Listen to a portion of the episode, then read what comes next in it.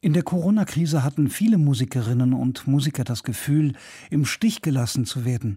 Ja, es gab Hilfsprogramme von Bund und Ländern, aber die seien nicht auf sie zugeschnitten gewesen. Das Geld, so der Vorwurf, kam entweder zu spät oder aber die Bemessungsgrundlage sei schlichtweg die falsche gewesen. Besonders die Solo-Selbstständigen unter den Musikmachenden fühlten sich und fühlen sich als das schwächste Glied in einer langen Kette. Ende August fand in Berlin das Festival Popkultur statt. Für Deutschlandfunk Kultur eine Möglichkeit, den Ursachen für dieses Unbehagen nachzuspüren und die Frage nach Abhilfe zu stellen. Und zwar in Form eines Panels mit der Überschrift Braucht es eine neue Interessengemeinschaft, die die Anliegen und Nöte von Musikerinnen und Musikern gebündelt vertritt? Eingeladen zur Diskussion war Ella Rover, Cellistin zwischen Pop und Klassik. Sie ist zweites Vorstandsmitglied in einem neu gegründeten Interessenverband bei Pro Musik. Weiterer Diskutant war Klaus Lederer, Senator für Kultur und Europa von Berlin und stellvertretender Bürgermeister. Und Balbina, Popmusikerin, seit zehn Jahren im Geschäft. Moderation Juliane Reil und Christoph Reimann. Die erste Frage ging an Balbina. Balbina, wie war das für Sie? Wie haben Sie so die ersten Wochen der Pandemie erlebt, als man noch nicht wusste, wie lange geht das überhaupt? Ist das überhaupt noch? Ist das eine Pandemie schon? Ähm, das war ein bisschen surreal für mich, weil ich hatte da gerade ähm, mein aktuellstes letztes Album veröffentlicht und eigentlich sollte bei mir so die Promo anrollen und ähm, ja, ich sollte halt äh, durch Deutschland tingeln und eben mein Album promoten. Und daraus wurde dann nichts mehr, weil die Pandemie äh, dann vorherrschend war und man den Lockdown hatte. Und ähm, ich musste dann erstmal überlegen, okay, was, was passiert hier eigentlich gerade? Also ich habe jetzt dieses Album rausgebracht und ähm, ich habe einen Tonträger, ich habe ein äh, Buch veröffentlicht, ähm, ich habe Konzerte, die vor der Tür stehen und jetzt sitze ich eigentlich zu Hause. Ähm, habe mich dann aber relativ schnell entspannt. Ich bin ein sehr pragmatischer Mensch und ähm, habe mir gedacht, okay, alles klar, das ist Schicksal, dann fange ich jetzt einfach an, äh, Musik zu machen. Und habe äh, neue Songs zu schreiben. Habe neue Songs geschrieben, habe sehr viel komponiert, ähm, habe sehr viel produziert und ähm, bis zum heutigen Tage, ähm, an dem ich tatsächlich wieder meine Konzerttournee verschieben musste, ähm, aufgrund der Pandemie, ähm, also das ist die aktuellste sozusagen Nachricht heute äh, für mich. Ja, bin ich, äh, bin ich immer noch viel am Arbeiten, allerdings ähm, nicht mehr ähm, öffentlich musikalisch, sondern eben äh, eher zurückgezogen äh, produzieren, äh, schreiben. Und das, was in der Öffentlichkeit jetzt stattfindet, ist eher äh, wirklich ich würde mal sogar sagen, auf politischer Ebene, wo ich mich halt eben engagiere für ähm, eben diese äh, Umverteilung bei Spotify, äh, dieses, äh, die, dieses System der ähm, Wertschöpfungsketten allgemein, äh, Upload-Plattformen und so weiter und so fort. Ähm, bei der Urheberrechtsreform war ich ja auch sehr engagiert und das ist, das ist jetzt irgendwie so ein bisschen äh, gekippt, ja. Also ich, wenn ich auf einer Bühne stehe, habe ich meistens irgendwie ein Mikrofon in der Hand und kämpfe ähm, für Dinge, die mir wichtig sind, ja. Ella Rover, wie ist es äh, bei Ihnen? Also die Pandemie hat angefangen und man dachte, okay, vielleicht ist es in ein paar Monaten vorbei, aber es zog sich, jetzt sind es anderthalb Jahre. Wie sehen Sie die Situation? Haben Sie da Wut im Bauch und sind Sie da auch irgendwie enttäuscht von der Politik? Ähm, ich glaube, es gibt da immer genau zwei Aspekte. Also einmal ich als individuelle Musikschaffende. Ähm, für mich ist das tatsächlich immer ein sehr starkes Auf und Ab gewesen. Am Anfang wirklich totale Fassungslosigkeit. Ähm, auch diese Erleichterung von dem Druck und dem Hamsterrad, da mal rauszukommen, das habe auch ich gespürt. aber das ist eben sehr schnell in eine Existenzangst gewichen. Auf jeden Fall. Und ja, ich, also für mich ist das auf jeden Fall auch ein Teil Wut aus persönlicher Sicht. Nichtsdestotrotz sehe ich auch eben, was daraus entstanden ist, weil wir zum Beispiel mit Pro Musik uns genau deshalb zusammengefunden haben, weil ich fest davon überzeugt bin, das hätten wir nicht im normalen Rahmen, im normalen Konzertbetrieb geschafft und hätten auch nicht den Antrieb dafür gefunden. Und so sehe ich irgendwie auch das Positive, was daraus entstanden ist und diese Energie und wie viele Leute sich jetzt auch da einbringen und etwas verbessern wollen und so, ich versuche mit der Positivität daraus zu gehen am Ende. Mhm. Klaus Lederer, für die Politik war es natürlich auch so eine Zeit des täglichen Umbruchs. Man musste neu planen, neu regulieren. Für Angestellte gab es ja relativ zügig dann Kurzarbeitergeld für die vielen Solo-Selbstständigen aus der Musik. Die hatten oft das Gefühl, das wurde uns immer wieder gespiegelt, durch das Raster zu fallen.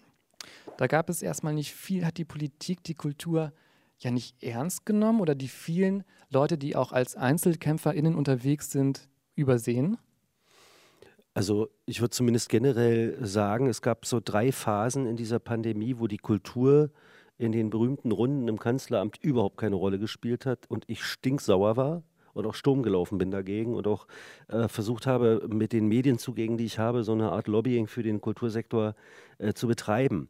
Äh, das ist aber äh, mit, nicht in Bezug auf die Solo-Selbstständigen mein Hauptthema. Also wir haben hier in Berlin relativ schnell ähm, Dinge gemacht, wie beispielsweise einmal so an alle Solo-Selbstständigen, nicht nur im Kulturbereich, einfach mal 5000 Euro rausgereicht, direkt als das Ganze losging. Das war im Grunde noch im, im, im April und haben gesagt, also Solo-Selbstständige aller Art, ja, denen von heute auf morgen sämtliche Einnahmen weggebrochen sind, die muss man jetzt eigentlich erstmal in eine Situation bringen, dass sie von heute auf morgen nicht ins Nichts fallen. Also dass sie ihre Miete zahlen können, dass sie ihren Verpflichtungen nachkommen können, dass sie jetzt nicht äh, in eine Situation geraten, in der sie äh, voll im Nichts landen. Wir haben äh, in der Kulturverwaltung äh, Ausfallhonorare sofort. Wir haben unseren Einrichtungen gesagt, also alles, was jetzt wegbricht, da werden Ausfallhonorare gezahlt, auch wenn die in den Verträgen nicht vereinbart sind.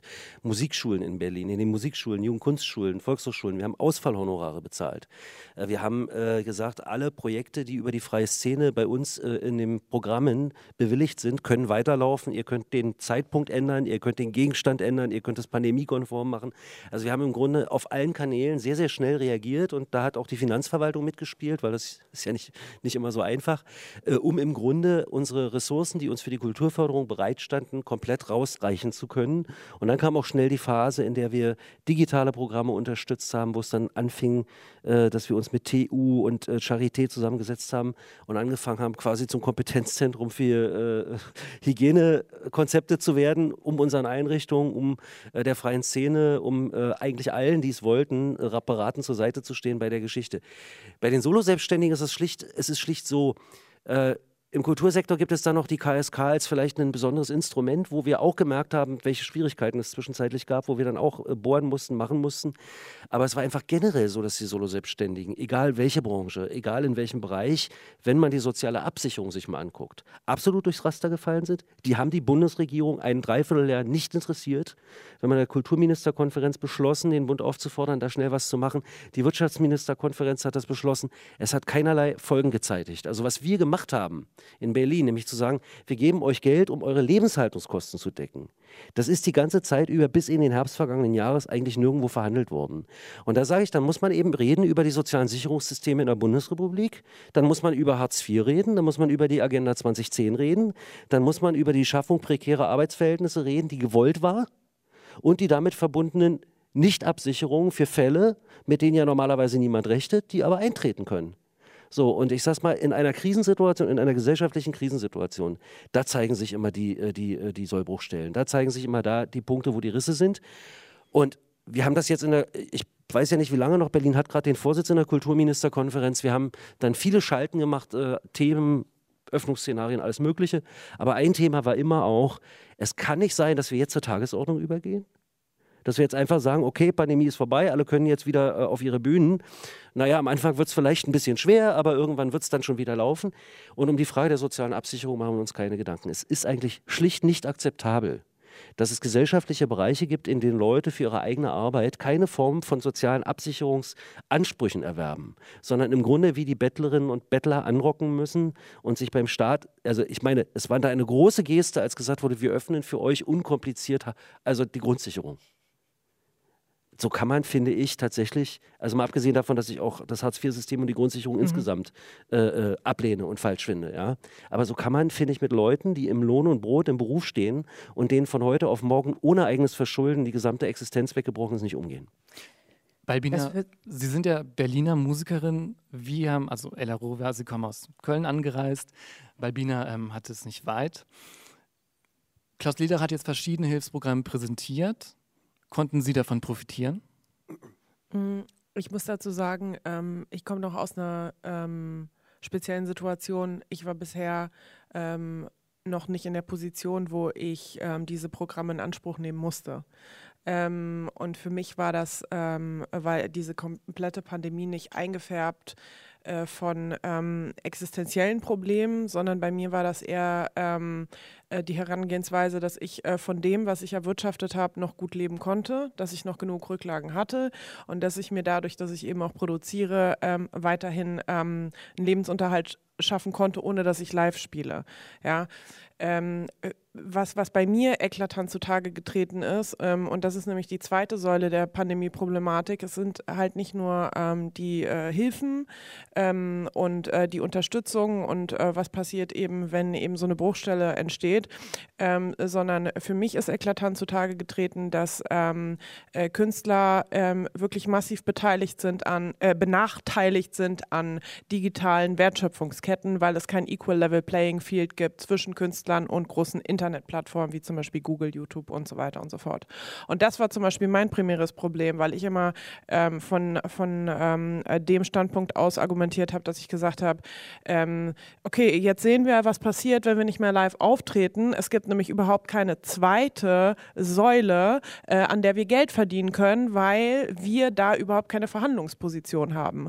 Und dann ähm, kam ja äh, die ganze Urheberrechtsdebatte und dann der deutsche Sonderweg, der auch noch umgesetzt wurde. Und ich ähm, äh, sitze hier wahrscheinlich auch in dem Panel ähm, eher nicht als, ähm, äh, sagen wir mal, äh, äh, Künstler, der jetzt ähm, äh, primär jetzt sich mit, mit den ganzen Hilfsprogrammen auseinandergesetzt hat, sondern ich habe mich mit der rechtlichen Situation auseinandergesetzt und ich habe gesagt, okay, wir müssen jetzt hier mal was verändern. Wir müssen jetzt mal dafür sorgen, dass die 20 Prozent plus, die aufgrund von Corona jetzt in digitalen Wertschöpfungsketten zur Verfügung stehen, ja, das ist eine Milliardenindustrie, 20 Milliarden Umsatz letztes Jahr, ähm, dass wir da anständig benachteiligt werden, weil dann müssen wir nämlich auch nicht mit den Händen, mit den leeren Händen ähm, äh, äh, darum betteln, Hilfen zu bekommen, sondern können sagen, oh na gut, ich kann mich zurücklehnen, weil ich habe ja digitale Wertschöpfung und ich habe Tantiemen, von denen kann ich gerade ganz gut leben. Und ich glaube, das ist der zweite Punkt, der so problematisch ist. Mhm.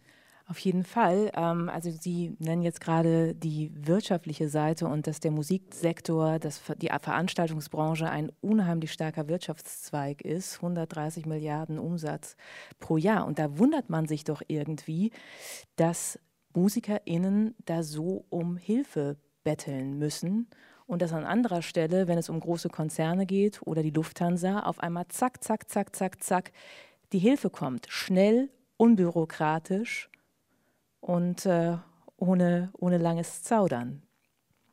Und das ist eben auch so ein Punkt, da habe ich eben aufgehorcht, als Klaus Lederer von ersten Gesprächsrunden erzählt hat und meinte, na, da hat das eigentlich alles keine Rolle, keine große Rolle gespielt mit der Kultur, mit den Solo-Selbstständigen in diesem Bereich. Warum denn? Sind die MusikerInnen zu leise gewesen? Haben die nicht laut genug auf sich aufmerksam gemacht? Naja, also äh, die Kultur ist eben sehr, sehr vielfältig. So, du hast da also eine unfassbare Bandbreite von Akteuren und Akteuren. Äh, du hast eben äh, die, die bildende Kunst, du hast die performative Kunst, du hast das klassische Feld der, der Pop- und Rockmusik. Du hast das, äh, das Feld der ernsten Musik, was nochmal wirklich auch, finde ich, komplett anderen Gesetzmäßigkeiten unterliegt. Jedenfalls, wenn man mal absieht von den von Babina geschilderten Mechanismen der, der, der, der digitalen Wertschöpfung. Das ist sozusagen ein Feld, das war auch übrigens vor der Pandemie schon ein Skandal. Ne? Also das ja, aber dank der Pandemie, muss ich nur mal kurz sagen, dank der Pandemie, das ist das Positive, ist es mal zutage getreten. Ne? Stimmt, wie viele andere Schwächen auch oder wie andere Defizite auch.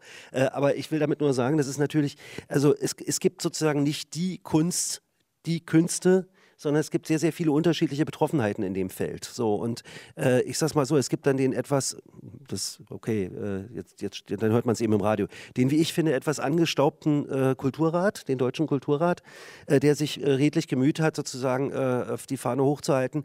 Ähm, ich fand das nicht immer besonders hilfreich, muss ich sagen. Ich fand das eher sozusagen so ein bisschen, naja, egal.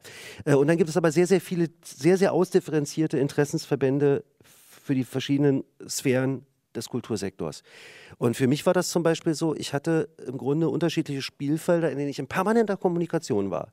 Das waren die Verbände der freien Szene, das waren die äh, Beteiligten äh, in den Kulturinstitutionen, also in denen der bildenden Kunst, in denen der Theater. Äh, für Kino bin ich gar nicht zuständig. Das wäre Kino und Film wäre übrigens auch noch ein Feld, was nochmal komplett anders organisiert ist. Äh, aber das ist nicht in meinem, in meinem Ressort. Und dann gibt es den ganzen Bereich der Kreativwirtschaft äh, der ist so im Zwischenfeld unserer Wirtschaftsverwaltung und von mir, den ich habe ich immer so ein bisschen mitbearbeitet noch. Also die Clubs, äh, die Venues, äh, die Orte, die es in der Stadt gibt, die natürlich auch nochmal spezielle einzelne äh, äh, Bewerbchen hatten und Probleme hatten jetzt im, im, im Kontext der Pandemie. Und was mir einfach aufgefallen ist, ist die Differenziertheit, die Ausdifferenziertheit und Vielfalt von sehr, sehr kleinteiligen Problemstellungen, mit denen wir uns in der Kulturverwaltung versucht haben, umzuschlagen in der Zeit. Und das macht es natürlich auch am Ende schwer, sich zu organisieren. Ne? Es gab dann diesen Aufruf äh, von, äh, von, äh, von FilmschauspielerInnen, ähm, die plötzlich sozusagen, der bei mir eher für Irritation gesorgt hatte, weil ich immer fand, also gemessen an den Pro an Problemlagen anderer, hat mich diese mangelnde Solidarität mit denen, denen es richtig dreckig ging, äh, eigentlich viel mehr angefasst, als die etwas platte Art, wie sie das zum Ausdruck gebracht haben. Also diese, dieses so in der eigenen Blase hängen, nicht nach links und rechts gucken, was sich sonst so abspielt, weil äh, ich meine, Volker Bruch, der hat gerade den Aufruf unterschrieben, aber die Tage vorher war das Rote Rathaus gesperrt, weil es war gerade die Rote Burg, um die neue Aufnahme, um die neue Serie, äh, die, die, die, neuen Filme von Babylon in, die Kast, äh, in den Kasten zu bringen. Ich glaube nicht, dass er das in der Zeit für lau machen musste, weil wir Pandemie hatten. Lange Rede, kurzer Sinn. Das das Problem ist schlicht, dass die, die, die, die wirklich sehr, sehr fein ziselierten Strukturen, sehr, sehr unterschiedliche Wertschöpfungsketten, Finanzierungsmechanismen, aber auch unter epidemiologischer Perspektive sehr, sehr unterschiedliche Betroffenheit. Die Clubs, die haben zugemacht im März vergangenen Jahres, die sind es bis heute. Museen, Gedenkstätten sind jetzt schon sehr, sehr lange wieder offen und die waren auch im vergangenen Sommer sehr, sehr lange offen. Die bildenden Künste, die kommerziellen Galerien, die waren über, also außer in der harten Lockdown-Zeit eigentlich die ganze Zeit präsent. Äh, die Art Week im letzten Herbst konnte stattfinden, während das Popkulturfestival hier in diesem Haus äh, in Kinoformaten lief. Also ich will damit nur sagen, äh, je nachdem, über welches Feld man redet, soziale Absicherung, oder Pandemiefragen oder hast du völlig unterschiedliche Allianzen und Betroffenheiten der einzelnen Bereiche? Und das macht es zum Teil, glaube ich, einfach gar nicht so schwer, das Feld zusammenzubringen. Und in der Kultur, naja, ich meine, als ich Kultursenator geworden bin, wir haben hier gerade eine Wahl gewonnen gehabt, damals 2016 haben alle gesagt, der Leder ist doch völlig bescheuert, warum nimmt der so ein, so ein, so ein, so ein äh, Larifari-Ressort, der könnte doch so ein richtig, so, das, das hat natürlich auch, das ist natürlich auch ganz real so, äh, Kultur und kulturelle Fragen haben in der sogenannten Kulturnation Deutschland äh, den Stellenwert, der rangiert irgendwo zwischen äh, Bordellen, Tankstellen und also das. Ich würde gerne nochmal die Musikerinnen dazu hören. Ähm, wir haben jetzt hier gerade gehört, also verschiedene Lager, unterschiedliche Allianzen. Ella Rover, wie erklären Sie sich, dass nur Grönemeyer und Till Brönner so als prominente Namen letztendlich ein Statement abgeliefert haben dazu, dass die Politik mehr machen müsste und dass auch Musiker mehr Widerstand zeigen müssten. Ähm, ja, ich wollte gerade sagen, also ich glaube, ganz, ganz viele Leute waren laut, aber für die prominenten Musikschaffenden ist das ja oft immer ein bisschen schwierig, weil sie Angst haben, weil sie nicht die wirklich Betroffenen sind, die am Ende Existenznot haben und haben dann Angst vor dem entsprechenden Shitstorm, der aufkommt. Und ähm, obwohl ich das nachvollziehen kann, war das zum Teil auch sehr enttäuschend, ja, dass nicht mehr Leute was gesagt haben, die wirklich eine Reichweite haben und aufmerksam gemacht haben auf diese große Not, weil ich glaube, am Ende bei all der Vielseitigkeit ähm, von Kunst und Kultur und der Branche reden wir ja hier über Solo-Selbstständige. Und ich glaube, da ist im Grunde genommen jeder betroffen und zwar von Tag 1 an, wie wir vorhin gesagt haben, bis heute und vermutlich auch noch das nächste halbe Jahr mindestens. Also dann reden wir von zwei Jahren von extrem niedrigen bis gar keinen Einnahmen. Also ich glaube, da sind selbst diejenigen, die in unterschiedlichen Bereichen tätig sind, trotzdem alle betroffen. Ja. Sie versuchen das jetzt, Ella Rova, laut zu sein, Interessen zu bündeln mit dem Verband Pro Musik. Die Idee dazu, die gab es schon vor der Pandemie, aber es hat sich dann während der Pandemie so richtig konkretisiert. Sie sind zweite Vorstandsvorsitzende. Pro Musik will sich einsetzen, nicht nur für MusikerInnen aus einer bestimmten Sparte. Es wird keine Grenze keine, gezogen, die ohnehin komisch ist zwischen E und U, sondern es sind eigentlich alle MusikerInnen willkommen. Aber was sind die zentralen Anliegen von Pro Musik? Ähm, ich glaube, wir haben eigentlich die zwei Hauptpunkte schon gehört, nämlich ganz wichtig und für uns wirklich ähm, momentan auch ähm, im Vordergrund stehend soziale Absicherung ähm, Altersvorsorge auch. Also das ist ja auch noch ein Thema, was jetzt so als Long-Covid ähm, quasi noch bleiben wird, dass ganz, ganz viele Musikschaffende eigentlich an ihre Altersvorsorge gehen mussten, weil es nicht anders möglich war, weil es eben keine andere anderen Unterstützungsmaßnahmen gab. Ähm, und dann natürlich das Thema Streaming ist ein ganz, ganz wichtiges. Ähm, da sind wir gemeinsam mit der Initiative Urheberrecht und eben auch ähm, anderen Musikschaffenden dabei, uns mit genau diesen Themen auseinanderzusetzen. Da bist äh, du wahrscheinlich viel, viel mehr im Thema tatsächlich als ich. Balbina. Und äh, genau das sind auf jeden Fall mit die, äh, die wichtigsten Themen für uns auch. Also eigentlich auch alles, was in der Pandemie sichtbar geworden ist, aber natürlich schon ganz, ganz lange da ist und schon lange irgendwie auf der Seele brennt. Sie, Sie haben einen Antrag äh, gestellt, die Arbeitslosenversicherung zu verändern oder einen offenen Brief verfasst. Können Sie uns dazu was sagen? Ähm, ja, also wenn man sich jetzt die Situation in der Pandemie aktuell anguckt, dann ist ja eines ähm, ein Riesenproblem gewesen für die Politik offenbar, die freien Musikschaffenden, die Solo-Selbstständigen ähm, gemessen an ihrem eigentlichen Anko Einkommen zu entschädigen. Äh, Im Grunde genommen macht natürlich die Arbeitslosenversicherung, also Arbeitslosengeld 1, ist genau das für Festangestellte. Da wird bemessen an dem eigentlichen Einkommen ähm, ein, ein Ausfall gezahlt. Und ähm, als Solo-Selbstständiger in Deutschland kann man aber nicht in die Arbeitslosenversicherung einzahlen, wenn man nicht schon mal irgendwo festangestellt war. Und ähm, genau das ist natürlich jetzt das Problem. Das heißt, dann ist plötzlich die Lösung der Politik Hartz IV. Ähm, da hatten wir eben schon, das hatten wir eben schon angesprochen, das kann kein vernünftiges Tool sein. Und ähm, genau, also dementsprechend brauchen wir eigentlich etwas ähnliches wie Arbeitslosengeld 1, ja. Wann ist ein freier Musiker, wann ist eine freie Musikerin arbeitslos und hätte dann Anspruch auf dieses Arbeitslosengeld? Ja, also da gibt es unterschiedliche Systeme. Wenn man sich so ein bisschen im europäischen Ausland auch umschaut, da kann man sagen, dass man zumindest eine Mindestanzahl von Tagen im Jahr zum Beispiel arbeiten muss. Also da gibt es durchaus ähm, Modelle, an denen man sich orientieren kann. Das sollte auf jeden Fall inhaltlich dann im Detail ausgearbeitet werden. Die Frage ist ja auch, ob man zum Beispiel für freie Musikschaffende das über die Künstlersozialkasse ähm, abrechnet, weil da quasi schon ein System vorhanden ist, was die Kapazitäten hätte. Genau. Babina, was würden Sie sagen? Ist das ein gangbarer Weg? Finden Sie das einen guten Ansatz? Ähm, jetzt bezogen auf die, die Versicherung ja. oder die Ver die Arbeitslosenversicherung, das zu reformieren ähm, für MusikerInnen? Also ich muss sagen, ich bin da nicht ganz firm in diesem, äh, in diesem Bereich. Ich weiß nur, es gibt eine freiwillige Arbeitslosenversicherung. Ich weiß nicht, inwiefern die greift ähm, in diesem Fall. Ähm, ich glaube, ich würde mich dazu enthalten tatsächlich, mhm. weil ich ähm, mich damit gar nicht auseinandergesetzt habe, als dass ich jetzt irgendwie dazu was wertend sagen könnte.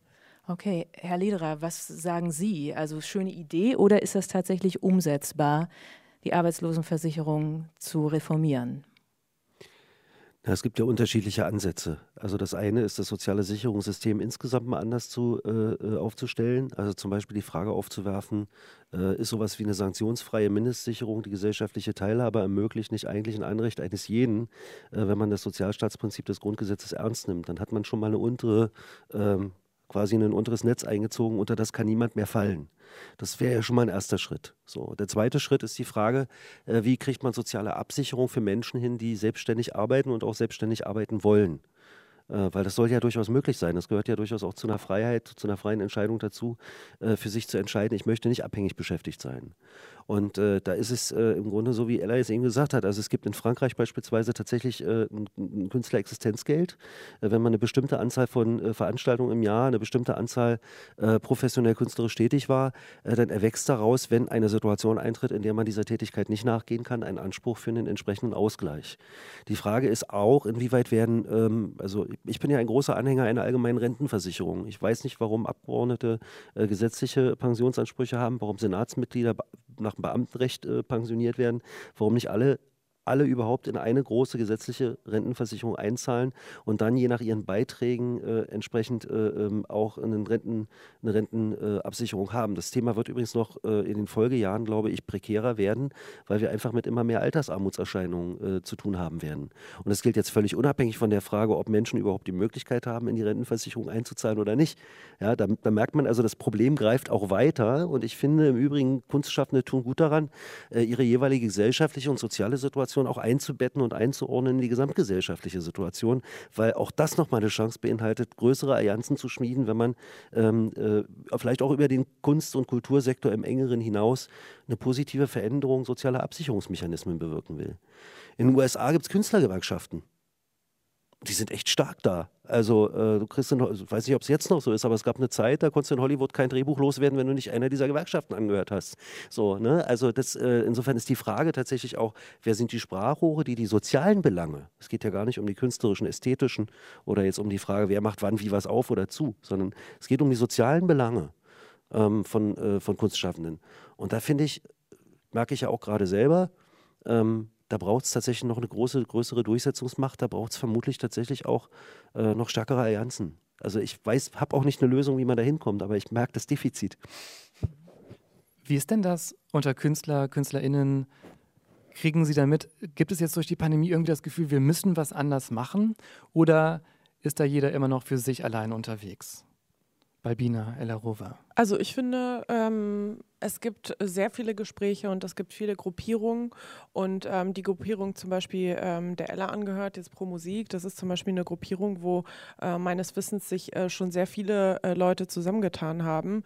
Äh, und das wirklich auf professioneller Ebene. Also das sind jetzt nicht irgendwie, wir treffen uns zweimal irgendwo in der Kneipe, sondern das äh, ist wirklich was, was sehr ernstzunehmendes. Und es gibt noch andere Gruppierungen, weil so wie wir eben äh, das auch vorhin ähm, ja so gut illustriert haben, es gibt ja sehr, sehr viele Nischen ne, in, der, in der Popkultur, äh, allgemein in der Musik. Ähm, und ich glaube, äh, dass, äh, dass die Kraft dessen am Ende wird, dass, äh, dass man einfach ähm, erstens tätig wird, zweitens akzeptiert, dass es viele Nischen gibt und dass alle Nischen äh, miteinander versuchen zu ko kooperieren. Also auch wenn, wenn sich äh, äh, außerhalb von Pro-Musik noch vielleicht ein anderer Verband gründet, dass man dann sagt, ach, schaut mal, vielleicht können wir Synergien bilden, weil ich glaube, je mehr Engagement es gibt, je mehr Diskurs es gibt, desto stärker wird unsere Machtposition gegenüber eben äh, der Wirtschaft und auch der Politik. Ähm, äh, und das, das finde ich, äh, so wie Ella auch gesagt hat, das ist das, ist das Positive Positive an der Pandemie, wenn es überhaupt was Positives gibt, ähm, dass wir uns jetzt auf den Hosenboden gesetzt haben und überlegt haben, wie äh, machen wir das jetzt eigentlich? Sie haben es gerade schon angesprochen, Machtposition. Pro Musik hat, meine ich, aktuell 400 Mitglieder. Sind es ein bisschen mehr? Das war der Stand Mitte mehr. Juli. Wie viel sind es jetzt aktuell? Ähm, ich glaube 450 in die Richtung. Mhm. Und was, was denken Sie, was können Sie tun, um mehr als ein zahnloser Tiger zu sein, also nur beratende Funktion zu haben für die Politik? Ich glaube, wir ähm, wir denken gar nicht so sehr in, also, also weil oft diese Frage kommt und vielleicht kann ich das auch zusammenbringen nochmal mit der Frage, die eben gestellt wurde. Also mein Eindruck ist tatsächlich, dass sich was verändert in der Branche, dass ganz, ganz viele Leute Initiativen gründen, auch Kulturinitiativen und es wird ähm, von Anfang an ist immer wieder diese Frage kommen, wie viele müsst ihr sein, um etwas zu bewegen oder, oder gibt es nicht andere Verbände und Initiativen? Ich finde, jede einzelne Initiative, die es gibt, ist großartig und wir werden mit jeder einzelnen Initiative und Gruppierung zusammenarbeiten, weil ich glaube, dass das, was entscheidend ist, ist, es muss sich etwas verändern. Und ähm, dementsprechend, also ich denke jetzt gar nicht so sehr in, ach ja, und ähm, wie viele Leute sind wir und ähm, wo wollen wir hin und wie viele Leute wollen wir werden. Ja klar, wir wollen so viele werden wie irgendwie möglich, weil dann werden wir lauter, dann werden wir stärker und wir werden so viele Allianzen schmieden mit anderen Verbänden und Initiativen wie möglich, denn das bringt uns mehr, mehr Output. Also ich sehe das eher so, weil ich glaube immer, es wird so kleinteilig, wenn man sofort über den Verband und redet und wie groß ist der und was macht man denn so. Also ich glaube, darum geht es nicht. Ich glaube auch, da will ich auch noch was dazu sagen. Das ist so, äh, ich glaube, das behindert einen sehr. Das haben wir auch gemerkt in den letzten Jahren. Also ähm, das, das klingt immer so riesig groß. Also dann muss man sich organisieren in einem Verband, einer Organisation. Und jetzt haben wir, glaube ich, gemerkt, es hilft schon, wenn wir einfach von Tag zu Tag schauen, wie können wir was verbessern, wie können wir mit wem sprechen, wer kennt wen, wo ist ein Netzwerk offen. Äh, ähm, wie kann man äh, miteinander funktionieren und dann dieses, äh, dieses ganze Zusammenschließen in was, in welchen äh, Deckbegriff, das ist, glaube ich, das, was ähm, nach hinten rückt, weil wir auch gerade in dieser Lage, in der ja ähm, so viel auch an die Existenz, ähm, also wirklich existenzielle Sorgen entstanden sind, ähm, hatte man auch gar, gar nicht die Zeit, sich so äh, ein großes Bild zu verschaffen. Da ging es dann halt wirklich nur darum, äh, ich habe ein Studio und ähm, ich weiß nicht, wie ich die Miete von dem Studio bezahlen soll. Kennst du irgendjemanden, der irgendeine Stiftung hat, wo ich was beantragen kann? Also es sind so wirklich rein pragmatische Fragen äh, bezogen auf die Überweisung muss nächste Woche passieren, sonst bin ich da raus. Wir haben jetzt eine Weile gesprochen über Pro-Musik und wir haben auch ein bisschen jetzt gesprochen über Absicherung. Was jetzt natürlich durchklingt, so eine Interessenvertretung ähm, wäre nicht schlecht. Wenn wir jetzt nochmal weiter überlegen, was sind weitere Felder, die man angehen müsste? Also bei Bina, Sie haben die Streaming-Ökonomie angesprochen und ich weiß auch noch, es gab so eine Zeit, da hat man MusikerInnen immer gesagt, ja, ihr müsst eure Einnahmequellen irgendwie diversifizieren. Das geht irgendwie nicht über CD und Plattenverkäufe und MP3-Verkäufe und Streaming, sondern ihr müsst halt noch ganz viele andere Sachen machen. Ihr müsst Merch verkaufen und ihr müsst halt irgendwie, ihr müsst irgendwelche Anträge stellen und ihr müsst halt andauernd auf Tour sein und ihr müsst aber auch eure Social-Media-Sachen pflegen und so ein Kram. Und irgendwie hat sich herausgestellt, so richtig Geld kommt halt echt nur rein, wenn man auf Tour gehen kann. Und was sich jetzt gezeigt hat in dieser Pandemie, ist, dass das, ja, wenn das fehlt, dann ist da einfach nichts mehr, weil man in der Streaming-Ökonomie, in der wir leben, da scheint es ganz oft so, dass die KünstlerInnen, zumindest die etwas kleineren oder die mittelgroßen, nicht wirklich am Streaming-Kuchen dick beteiligt werden. Ja, das ist, das hast du schön zusammengefasst. Ich nehme dich jetzt mit in die nächsten Shows, äh, in denen ich äh, darüber spreche, weil das ist ja mein Lieblingsthema. Ich weiß, ähm, viele meckern schon, dass ich kein anderes Thema habe, aber das ist äh, so lange wichtig, solange es halt äh, nicht gelöst ist, die Problematik. Ähm, maximal 5% äh, der Streaming-Erlöse, ähm, äh, nee, Quatsch, maximal 5% der Künstler, die bei Streaming-Plattformen sind, bekommen ähm, fast fast äh, komplett den Kuchen und 95 Prozent gehen leer aus. Warum ist das so? Ich fasse das mal zusammen. Es geht nicht darum, was man hört, sondern es geht darum, wie oft man es hört. Ähm, und das ist äh, allgemein in der, ähm, in der digitalen Plattformökonomie ähm, die Währung, ja. Also es geht um äh, Repetition, es geht um Häufigkeit, es geht um ähm, andauernde Präsenz. Ähm, und das war eigentlich noch nie äh, ein wertendes Kriterium für Kunst, ja. Also ähm, äh, Joseph Beuys hat seine Kunstwerke nicht äh, ähm, dann teurer verkauft, wenn jemand ganz oft draufgeschaut hat, ja. Also es gibt teilweise Leute, die kaufen digitale äh, Kunst ähm, und haben die ähm, gelagert in ihrem Keller, ja. Und die schaut sich sonst keiner an und trotzdem kostet das Tausende von Euros. Ja. Wir müssen äh, grundsätzlich im Mindset politisch durchsetzen, dass Kunst nicht danach bewertet wird, wie oft sie konsumiert wird, sondern ob sie konsumiert wird. Das bedeutet, wenn jemand ähm, sich äh, für 10 Euro ein ähm, Abonnement bei Spotify kauft ähm, und entscheidet, nur einmal im Monat Musik zu hören und dann hört er äh, seinen Lieblingskünstler, dann gehen halt seine Tantiemen nur an diesen Künstler Künstler und nicht an andere Künstler, weil andere Künstler häufiger ge gehört werden. Und das ist, das ist die Krux, ähm, weil die ganze Plattformökonomie, also wir müssen noch nicht mal über Streaming sprechen, also auch äh, YouTube und Google, ähm, da ist die Währung das Repetitive, also wie oft. Klar, das spiegelt natürlich einen gewissen Massengeschmack, aber es spiegelt halt nicht komplett das ganze Portfolio ähm, einer Popkultur. Und ähm, ich finde, das kann man als äh, Künstler nicht alleine gegenüber äh, von Plattformen äh, durchsetzen, wenn man da nicht politischen Rückenwind bekommt. Und da äh, glaube ich, dem, äh, wird es in den nächsten Jahren sehr spannend, äh, was passieren wird. Ähm, es wird auch natürlich jetzt sehr spannend bei der Wahl, was passieren wird, weil ich ähm, äh, leider der Meinung bin, wenn es da keinen Regierungswechsel gibt, dann ähm, wird da nicht viel passieren, ehrlich gesagt, weil die letzten Jahre ist da auch nicht viel passiert. Ähm, aber das, äh, das wird über vieles entscheiden. Und irgendwann werden die Schutzschirme und ähm, die Hilfen und die, ich sag auch mal ganz hart die Almosen nicht mehr reichen, sondern äh, dann wird sich das einfach trennen und dann wird sich entscheiden, dass ähm, äh, gewisse Künstler einfach überhaupt keine Chance mehr auf dem Markt haben. Und äh, da kann man natürlich jetzt sehr idealistisch rangehen, aber äh, die Frage steht, natürlich, wollen wir das, dass es einen gewissen Kulturbereich überhaupt nicht mehr gibt und wie ähm, wie weit wird unsere Gesellschaft überhaupt äh, vorantreten können in, in, äh, ja, in gesellschaftlicher Entwicklung, Bildung, äh, Nachhaltigkeit, wenn es überhaupt keine kulturellen Reize mehr gibt, ne? wenn die Plattformökonomie übernommen hat und das heißt, ähm, ja, algorithmisch funktionieren nur noch die Songs, die von AI programmiert wurden und das wird reingeballert in die Jugend. Aber Sie haben Lange Rede, sorry. Sorry. Weil Wiener, Sie sagten gerade politischen Rückenwind. Ähm, was bedeutet das denn konkret?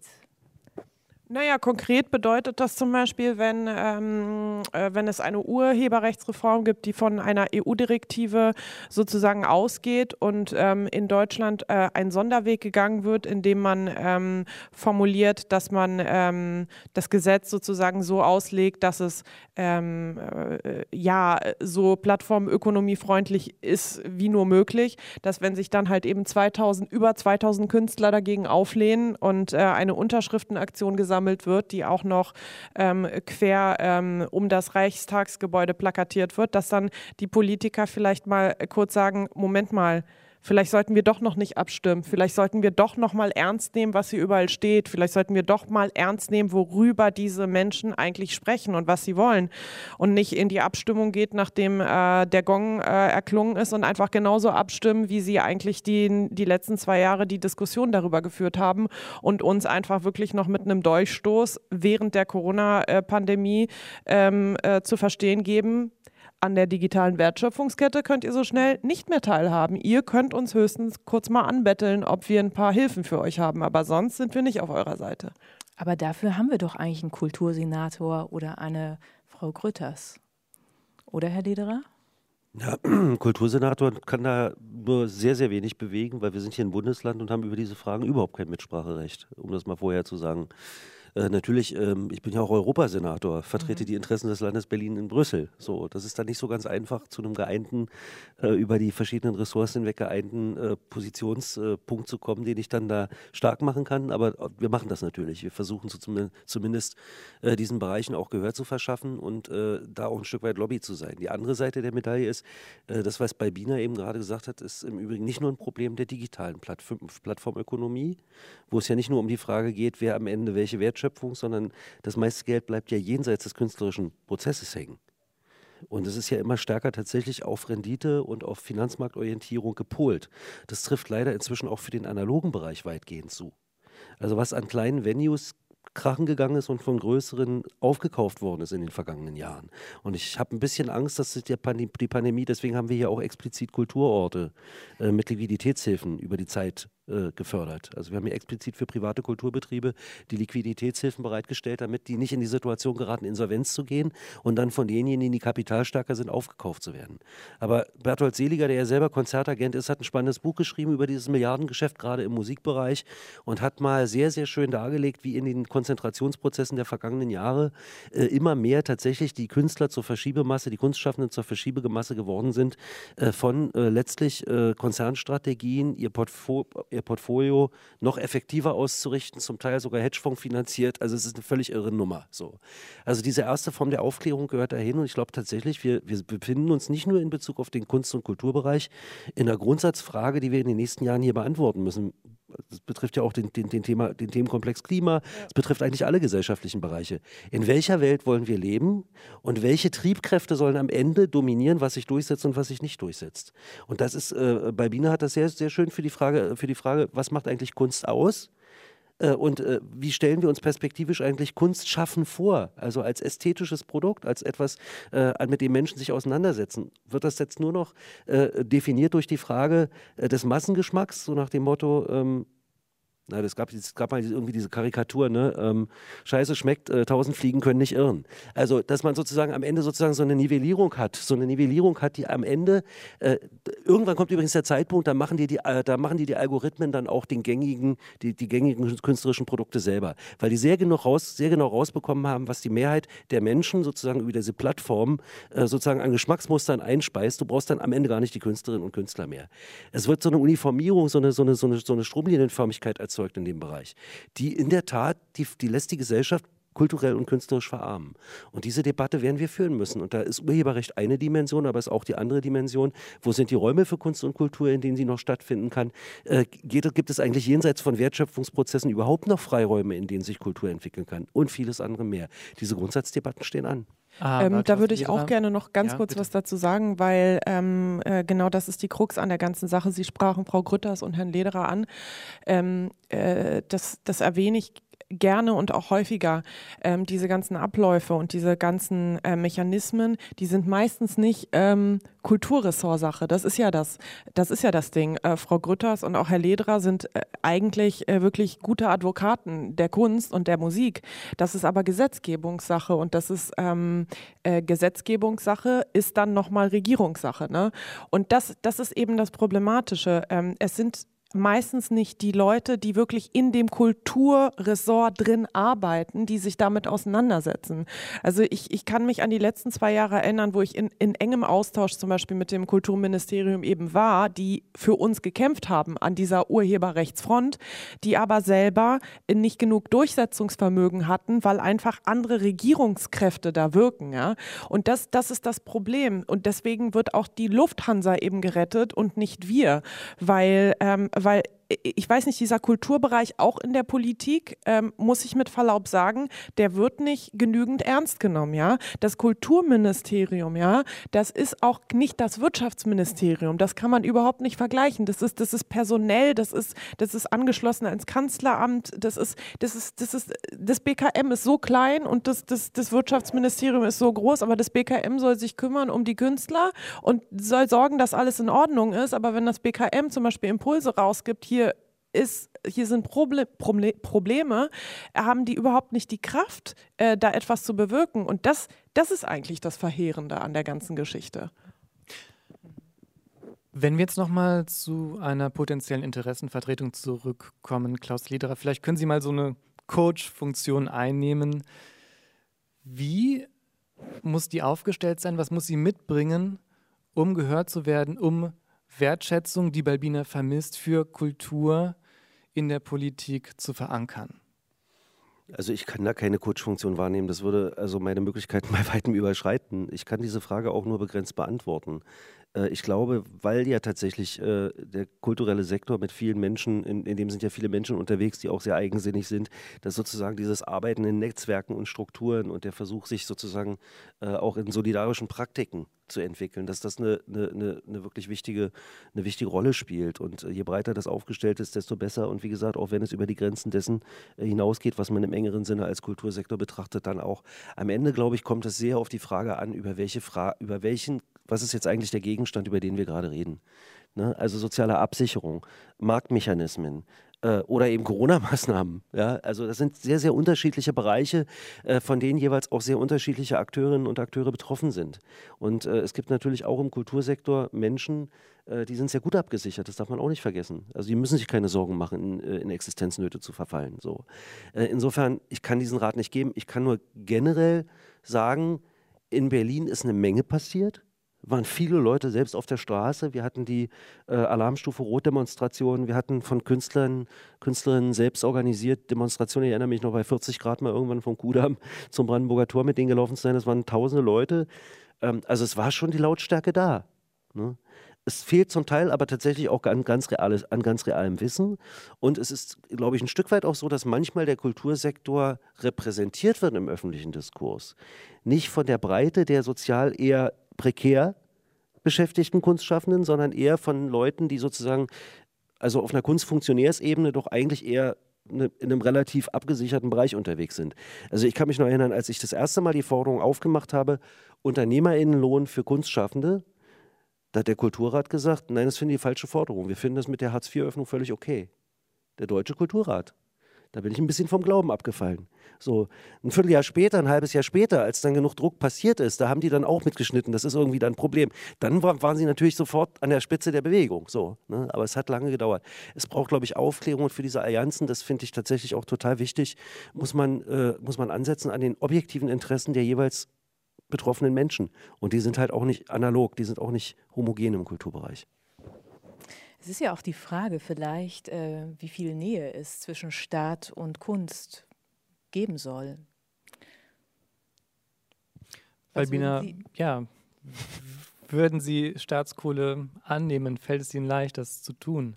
Oder sagen Sie, na gut, ich habe mich ja extra dagegen entschieden, ich bin freie Künstlerin, also mache ich auch mein eigenes Geld? Ähm, das ist natürlich eine Frage, die ist super schwer zu beantworten jetzt so, ne, aus dem Stehgreif. Äh, das äh, wäre eine längere Kausalkette, die man da durchspielen müsste. Aber grundsätzlich, äh, Staatskohle ist für mich nicht Staatskohle, weil es gibt für mich keinen Staat, es gibt nur ein Wir. Wir sind der Staat und wir ähm, sind ein Sozialstaat und das ist auch gut so. Ja? Ähm, das ist so erstmal das Erste.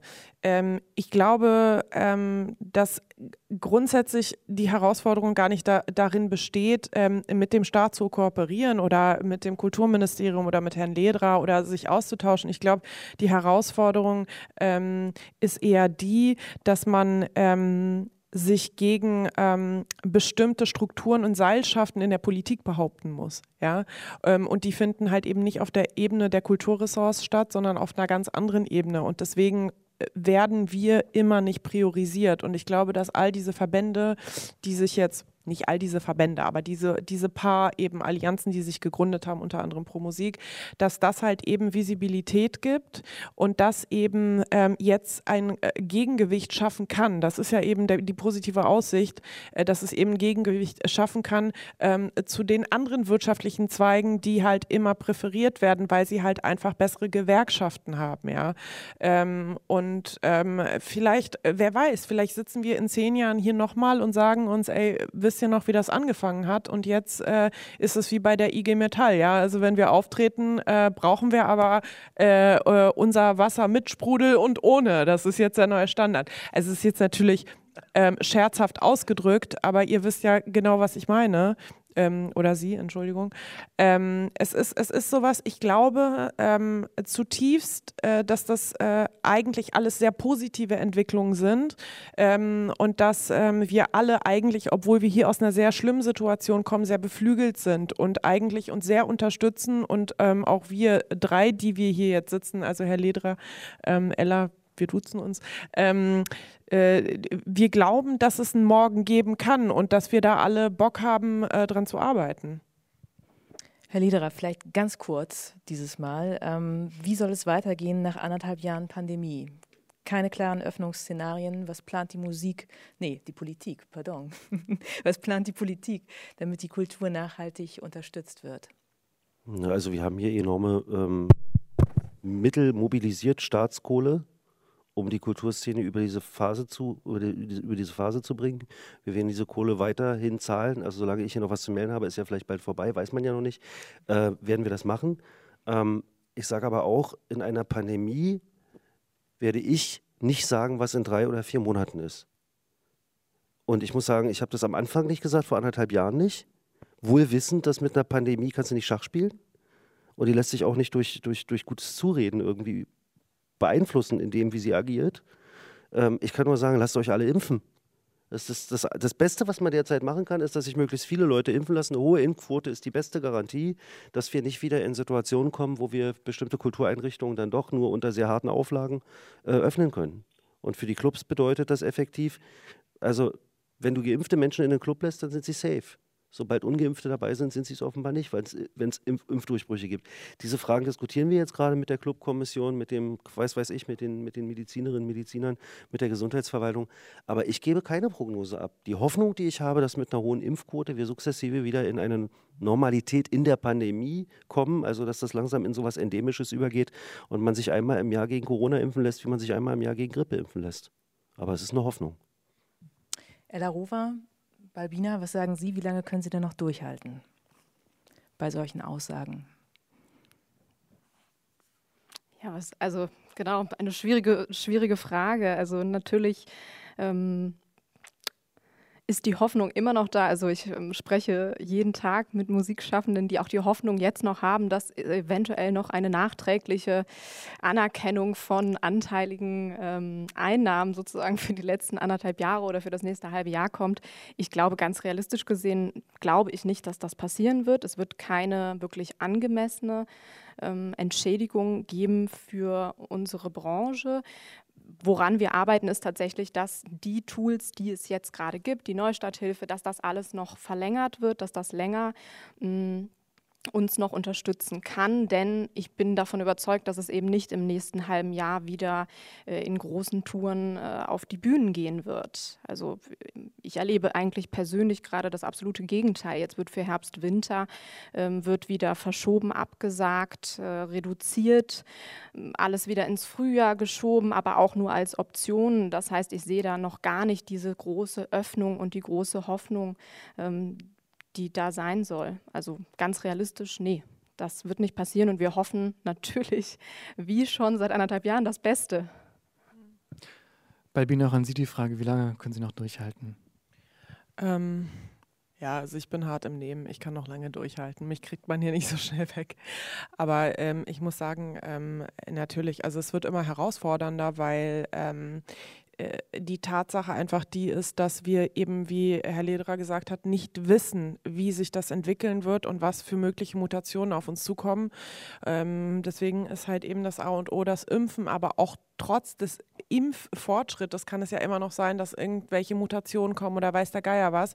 Und ich glaube, wir kommen auch nicht darum herum, ähm, langfristige, äh, neuartige Live- äh, Konzepte zu entwickeln und Hygienekonzepte. Das finde ich ja jetzt auch ähm, bei dem Popkulturfestival. Ähm, ich bin gespannt, ähm, wie, wie sich das jetzt entwickeln wird, weil ähm, äh, das sind halt eben so, so die Vorreiter, äh, wo man sich halt überlegen kann, okay, ähm, wenn das schon mal funktioniert hat, vielleicht könnte man das in so einem Zusammenhang auch bei sich selber transportieren. Und ich glaube, es geht jetzt also wirklich um Pilotprojekte, um Subventionierung für Events, die eben ähm, Kapazitäten äh, von 2000 Euro, äh, 2000 Euro, 2000, 3000, 4000 Menschen, was mich jetzt betrifft, hätten, die man halt vielleicht nur mit 500 Leuten befüllt, dass sich aber trotzdem rechnet, wenn man mit einem Orchester auftritt und so weiter und so fort.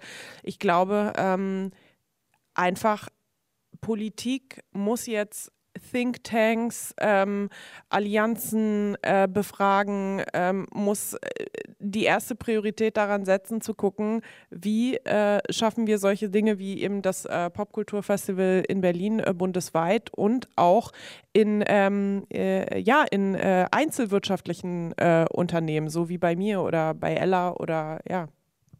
Und vielleicht kann ich noch gerade hinterher sagen, also ich würde mir auch sehr stark wünschen, dass wir vom Wording ein bisschen wegkommen von dem, was ja so ein bisschen in dieser Frage auch drin steckt. Wie lange haltet ihr noch durch?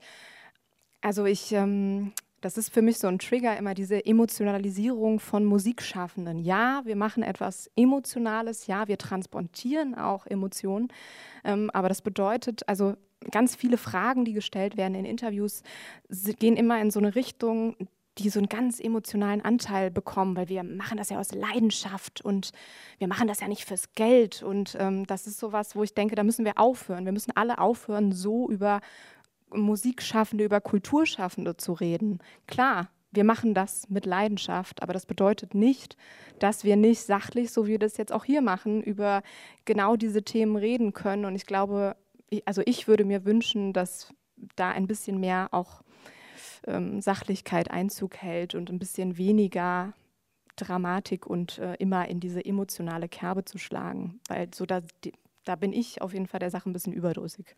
Ich glaube, an Sachlichkeit habe ich es nicht fehlen lassen, aber wir haben ja heute darüber ähm, gesprochen, dass es auch um Existenznot geht und ähm, dass man von Erspartem lebt. Und insofern glaube ich, ist die Frage berechtigt, wie lange man noch durchhalten kann. Ja, wenn ich jetzt nochmal über meine Gefühle sprechen darf. Ähm, ich freue mich auf jeden Fall, wie viel Hartnäckigkeit nach anderthalb Jahren Pandemie noch da ist und wie viel Widerstandskraft. Und ich freue mich absolut, wenn es wieder Konzerte geben kann und MusikerInnen wieder die Musik machen kann, so wie wir die jetzt auch erleben können. Und freue mich, dass wir so gut über die Probleme der Gegenwart gesprochen haben. Vielen Dank. Unsere Gäste waren Balbina, Ella Rover und Klaus Lederer. Moderiert hat Christoph Reimann und Juliane Reil. Danke Ihnen. Dankeschön. Das war ein Mitschnitt vom Berliner Festival Popkultur vom 26.08.2021. Ein Panel von Deutschlandfunk Kultur unter der Überschrift Pop in der Corona-Krise. Brauchen wir eine neue Musikerinnenvertretung?